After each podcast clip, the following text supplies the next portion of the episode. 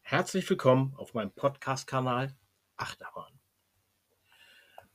Heute Umgang mit Hiobsbotschaften oder müssen wir sagen mit Hiobsbotschaften. Erläuterung gemäß Wikipedia. Unter einer Hiobsbotschaft versteht man eine Nachricht mit einem für den Empfänger niederschmetternden katastrophalen Inhalt. Der Ausdruck ist abgeleitet von der biblischen Erzählung um den wohlhabenden und frommen Hiob, dessen Gottesbeziehung durch Leiden auf die Probe gestellt wird. Hiob war in jeder Hinsicht ein reicher Mann, reich an Herden, Knechten, Kindern, Tugend, gesund, verheiratet und erfolgreich. Was willst du mehr? Bis innerhalb von nur zwei Tagen dies alles zusammenbricht.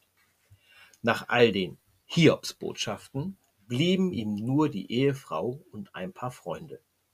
Nun sitzt er in der Asche und kratzt seine Geschwüre.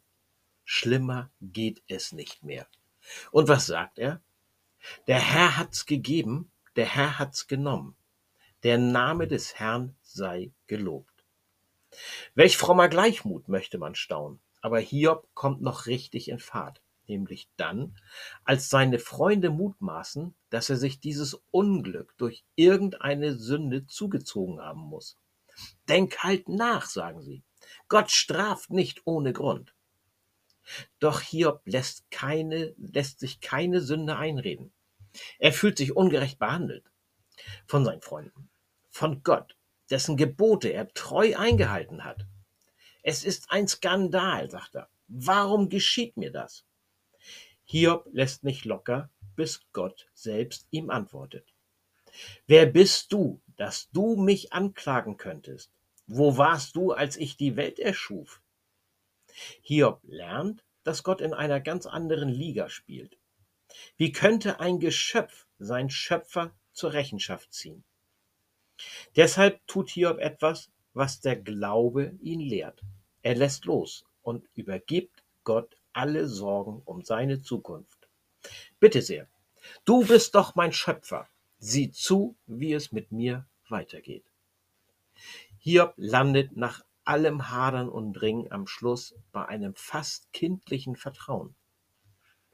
Und ist meine Haut noch so zerschlagen, so werde ich doch Gott sehen meine Augen werden ihn schauen. Danach sehnt sich mein Herz in meiner Brust. Und er wird nicht enttäuscht. Worauf legen wir unseren Fokus, unsere Konzentration und unsere Gedanken? Erstens auf die Hiobsbotschaft in Form einer niederschmetterten, katastrophalen, vielleicht lebensbedrohlichen Nachricht oder zweitens auf die Hiobs Botschaft in Form einer Nachricht, eines Ereignisses, auf das wir reagieren können. Allein die Betonung des Wortes Hiobsbotschaft löst in uns oft etwas Beängstigendes, Beklemmendes und Erdrückendes aus.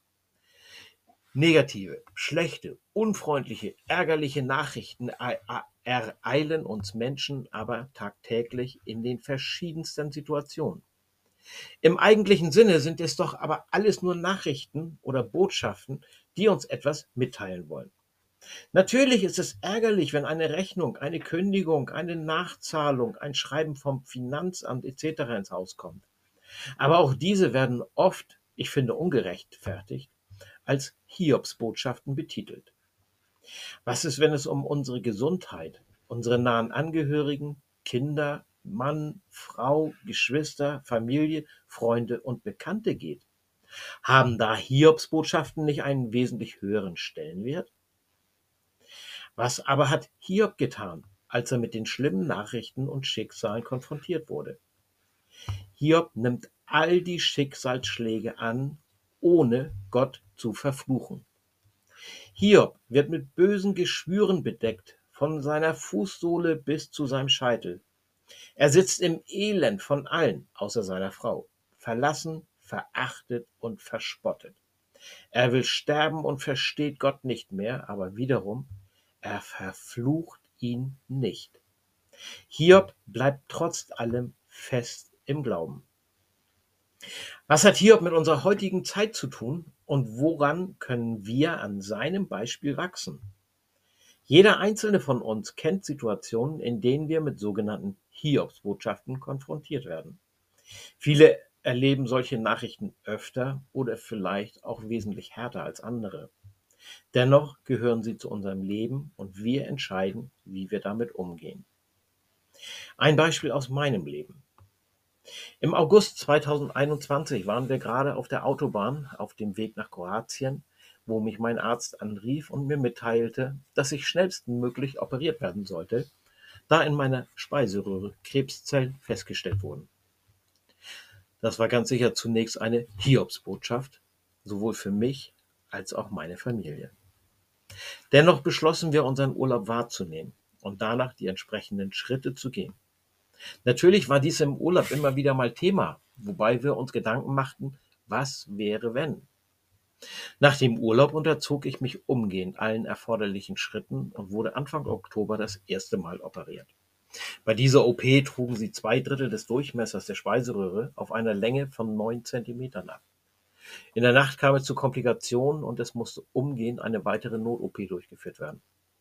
Dies führte wiederum dazu, dass ich nahezu alle zwei bis drei Wochen zum Weiten der Speiseröhre oder auch zum Entfernen von Steckengebliebenen in die Klinik musste.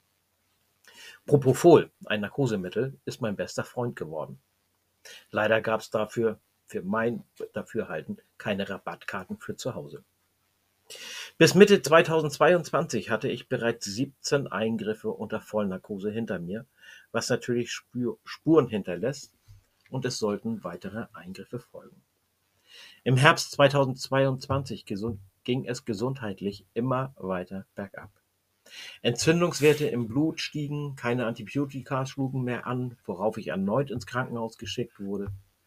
Hierbei stellte man einen Darmdurchbruch fest der aber aufgrund der hohen Entzündungswerte wiederum nicht operiert werden konnte. Wieder wurde ich tagelang mit verschiedenen Medikamenten versorgt, um die Entzündungswerte irgendwie herunterzubekommen.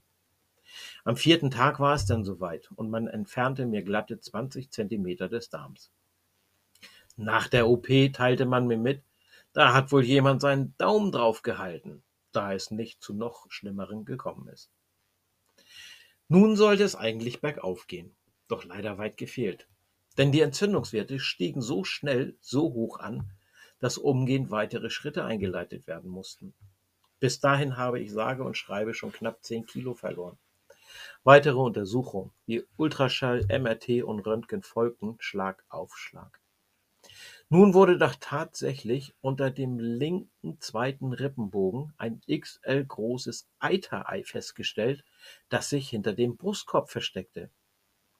Also musste auch hier wieder umgehend gehandelt werden und es wurde zwischen den Rippen eine Kanüle durchgestoßen, damit der Eiter langsam abfließen und die Entzündungswerte sinken können. Im Großen und Ganzen sah das Ganze bis dahin nicht wirklich gut für mich aus, worauf meine Frau und ich bereits damit beschäftigen, was wäre wenn.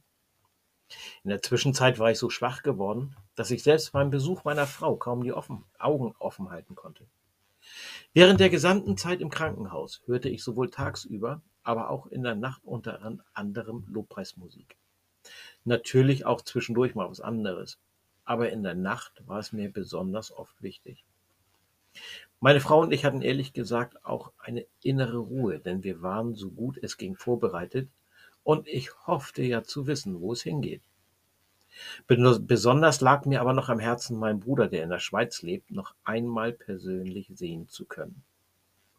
Ich habe echt mit Gott gehadert und ihn oft gefragt, warum das Ganze? Warum sollte ich den Verein Shaken Kids aufbauen, wenn nun doch alles zusammenfällt? In diesen Augenblicken kamen aber immer wieder so warme, wohltuende und zuversichtliche Gedanken, dass ich wusste, er ist bei mir und dass er mich auch weiterhin für seine Ziele und seine Zwecke und seine Wege gebraucht. In Jesaja 41,10a steht: Fürchte dich nicht, ich bin bei dir, weiche nicht, denn ich bin dein Gott. Kurz darauf durfte ich, zwar noch völlig geschwächt und unter Aufsicht nach Hause, wobei ich alle zwei Tage zur Kontrolle ins Krankenhaus musste. Das erste Wochenende zu Hause und mein Bruder kam ganz spontan aus der Schweiz für einen Tag zu Besuch. Welch eine Freude für mich. Obwohl ich selbst maximal eine halbe Stunde durchgehalten habe, bevor ich wieder einschlief. Aber auch in diesen Zeiten sprach Gott auf unterschiedlichste Art und Weise zu mir, wobei er immer wieder sagte, schaffe etwas Bleibendes über Generationen. Ich konnte damit zunächst überhaupt nichts anfangen, bis immer wieder der Gedanke einer Stiftung kam, was ich jedoch immer wieder verdrängte. Und da es absolut sinnlos ist, so nahezu ohne Finanzen eine Stiftung gründen zu wollen. Reiche Geschäftsleute oder Unternehmer gründen Stiftungen, aber nicht ich. In Philippa 4,6 Sorgt euch um nichts, sondern in allen Dingen lasst eure Bitten in Gebet und Flehen mit Danksagung vor Gott kund werden. Und das tat ich. Gesundheitlich ging es plötzlich und zum Glück oder besser gesagt Gottlob immer weiter bergauf, so dass ich wieder Aufgaben im Verein übernehmen konnte und mich auf die Gründung einer Stiftung konzentrieren durfte. Wie sollte es anders sein? Gott öffnet Türen, gab Hinweise und Gedanken, wie ich es realisieren kann. Des Weiteren sagte er, ich solle mir keine Gedanken um Finanzen machen. Ich solle mich auf meine Aufgaben konzentrieren, die er mir ans Herz legte, und er werde sich um die Seinigen kümmern. Und was soll ich sagen? So gründeten wir tatsächlich zum 16.12.2022 unter der treuhändischen Verwaltung der Hasper Hamburg Stiftung die Silent Care Stiftung. In all dem ganzen Leid, Krankheiten und Missständen fragen wir uns dennoch immer wieder, wo ist Gott, wenn wir leiden? Und warum lässt Gott das alles zu? Er ist mitten im Leid. Er ist mitten in den Menschen, die leiden und sterben. Papst Franziskus sagte in Krakau, Jesus ist in ihnen, leidet in ihnen, ist zutiefst mit ihnen identisch. Gott ist nie weit weg, sondern immer ganz nah bei dir. Dennoch, Gott hat uns Menschen einen eigenen Willen und somit auch die Verantwortung übergeben.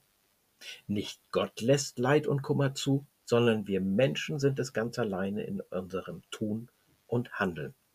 Das oberste Gebot, was Jesus uns je gab, liebe deinen Nächsten wie dich selbst. Hiobs Botschaft ist also, bleibt in allen Lebenssituationen fest im Glauben, im Vertrauen und in der Gewissheit, dass Gott alles in seinen Händen hat und nur das Beste für dich vorsieht. Wenn jeder Einzelne das beherzigen würde, wäre diese Welt für jeden ein Paradies.